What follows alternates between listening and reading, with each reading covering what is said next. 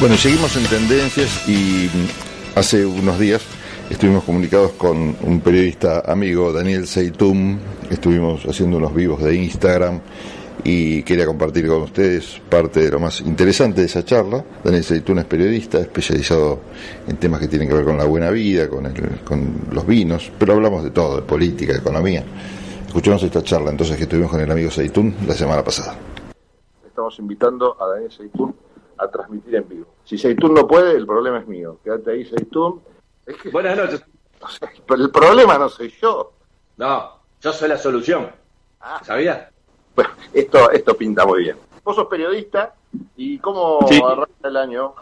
Bueno, eh, es un año eh, difícil, atípico, porque podemos decir que ya, ya empieza a, a, calentarse un poco los motores de la política para lo que es este año electoral, un año electoral en pandemia, digo, algo inusuitado para los que eh, hacemos política, para los que hacemos lectura de lo que nos pasa en la política, un año bastante, bastante atípico. Atípico, pero la política siempre mete la cola, la política, los intereses, no solamente la cuestión partidaria, los intereses los, distintos intereses de, la, de, lo que por ahí se puede ver más claro en este verano, que es la, lucha por la distribución de, la riqueza en la Argentina, ¿no? Eh, hoy, por ejemplo, hubo una reunión de Alberto Fernández con, distintos eh, empresarios y los empresarios le mandaron la segunda línea. Es decir, vos y yo sabemos lo que hacemos alguna lectura de la política, es como que te inviten a un cumpleaños en vez de ir vos, este, mandes a tu hermano, ¿no? Más o menos. O sea, entre eso y el ninguneo no hay mucha diferencia, ¿no? ahora es terrible que le pase eso al presidente de la nación. En mi cumpleaños yo me puedo ofender, pero, pero eso no afecta a nada.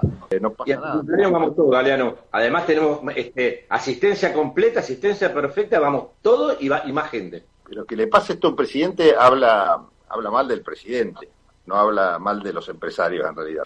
Pretender eh, un empresariado preocupado por la cosa de todos es medio utópico. Yo creo que no pasa, a pesar de que se dice mucho, se habla mucho de la burguesía brasilera, todo esto. El empresario busca ganar un mango más. Y no sé si por culpa del presidente o por culpa de quién, pero es, es preocupante para tomar nota de esto. Eh, ayer estaba escuchando una nota que le hacían al ministro de Economía Guzmán en un canal de tele y le preguntaban, ¿no? Mira, en PN, sin, más, sin más lejos, en, en, el, en el programa que nosotros lo, a veces en, en broma entre amigos decimos a dos sobres. Eh, o sea, se, fue a se metió en terreno enemigo, para llamarlo de alguna manera y holgadamente más o menos salió adelante con, con, el discurso. Ahora, lo cierto es que el logro de materia económica, de plantear que el mayor logro es, esto lo, lo, podemos charlar, esto lo, te recomiendo que lo charles en algún momento con Facu Rodríguez, con el amigo, plantear que uno de los logros es tener en año, a fin de año un dólar oficial que no supere mucho los 100 pesos, no es un gran logro, lo mismo que refinanciar la deuda.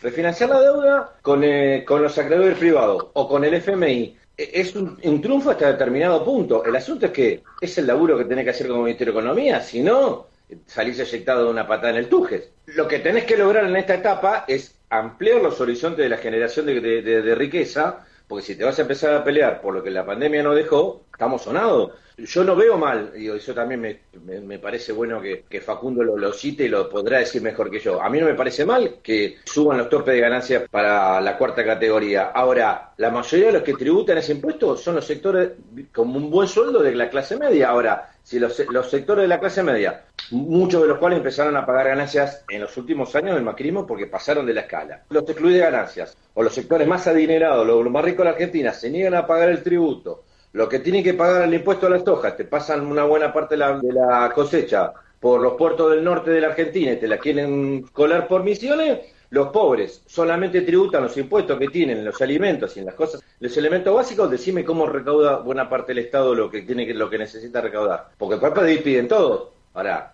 por el otro lado tenés que ensanchar. Me parece lo que le está dando Luis Cachazo al gobierno es eh, en tratar de no generar o, o, impulsar actividades que permitan que la torta, que el crecimiento sea más grande, porque si no, lo que vos tenés que hacer, lo que haces es repartir cada vez más y generas cada vez menos. Una de las grandes críticas que se le hace al gobierno, se le hace generalmente desde la derecha, que faltaría algunas voces que no desde la derecha o desde una oposición irresponsable también levanten el guante en este tema, es con el tema de los planes sociales, porque vos lo que estás describiendo es un país, bueno, sin futuro, sin proyectos, sin ninguna alternativa a tratar de nadar en este río tan complicado, ¿no? Con esta contracorriente siempre. Pero la verdad que hoy por hoy temas como el mantenimiento de esta cantidad de planes sociales que son necesarios, pues si no la gente se te muere. Pero sin una alternativa, como estás vos comentando, sin algo distinto a ir tapando baches, creo que no le conviene absolutamente a nadie, ¿no? Porque habla... Por supuesto pocos horizontes para las nuevas generaciones, no salís más de toda esa estructura. No, totalmente, yo coincido con vos, Pablo. A ver, y en esto nosotros no estamos teniendo una visión uniforme, porque por ahí muchos de los que nos están viendo no lo saben, pero vos sos una persona que viene con extracción del radicalismo, yo soy una persona que viene de la centroizquierda, hoy más ligado al peronismo, y sin embargo tenemos como una visión más o menos parecida de qué país queremos. El asunto no es que sea radical o sea peronista. El problema es que la Argentina, una vez por todas, tiene que salir adelante de alguna manera. Yo no creo que sea con un pacto. ¿eh? Me parece que lo de los pactos, esto de con un pacto de la Moncloa o con un nuevo pacto de Olivos, no se resuelve. Se resuelve en la diaria, generando, bien, buscando la manera de generar riqueza. Porque después te pasan estas cosas como la de hoy, con que los empresarios te mandan la segunda línea para negociar, pues diciendo, no, no me, no, a ver, el tema central no es este, no, no es lo que yo quiero discutir. Sí, el tema es que me parece que justamente al tener en la agenda nada más la cotidianidad, la diaria, ir tapando a poquitos agujeros, eso es lo que tampoco termina generándote la confianza necesaria, ni siquiera como para decir, bueno, no, estoy totalmente en contra de este planteo y vamos por este lado y no por el otro. Que no sabe ni Alberto Fernández mismo hacia dónde va, si es que quería cambiar algo realmente, porque el status quo que... Sí, sí, totalmente. ¿Cuál es?